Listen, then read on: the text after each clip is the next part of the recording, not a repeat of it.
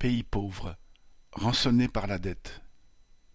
Les pays pauvres sont de plus en plus étranglés par la dette et certains sont déjà en défaut de paiement.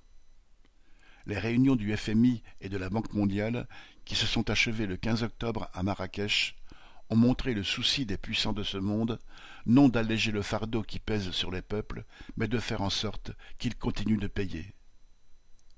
Actuellement, selon le FMI, près de 60% des pays à bas revenus sont guillemets, à haut risque d'endettement, contre 30% en 2015.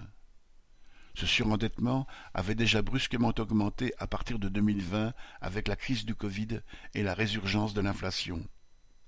Mais l'augmentation des taux, initiée par les banques centrales depuis 2022, a fait exploser les intérêts versés aux créanciers. Déjà confrontés à des difficultés de paiement, les pays pauvres n'en ont pas moins été contraints de s'endetter encore à des taux d'intérêt bien plus élevés que les États impérialistes. Actuellement, nombre d'entre eux ne trouvent de prêteurs qu'à des taux de 10% et plongent dans la spirale infernale. Emprunter pour rembourser à des taux toujours plus usuraires. Cinq pays sont déjà en défaut de paiement, dans l'incapacité de régler les intérêts de leurs dettes. Des dizaines sont menacés de l'être.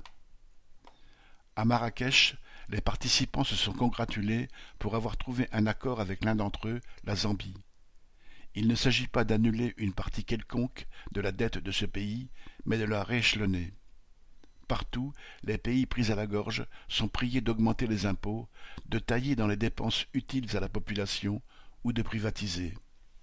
Ainsi, la Zambie a-t-elle été contrainte de vendre des concessions minières et des centaines de milliers d'hectares de terres agricoles. Le Kenya, quant à lui, consacre 60% de son budget au remboursement de la dette, contre 20% il y a encore trois ans, et a dû réduire de moitié ses dépenses de santé et d'éducation. Les peuples paient dans leur chair le tribut versé aux financiers de la planète. Christian Bernac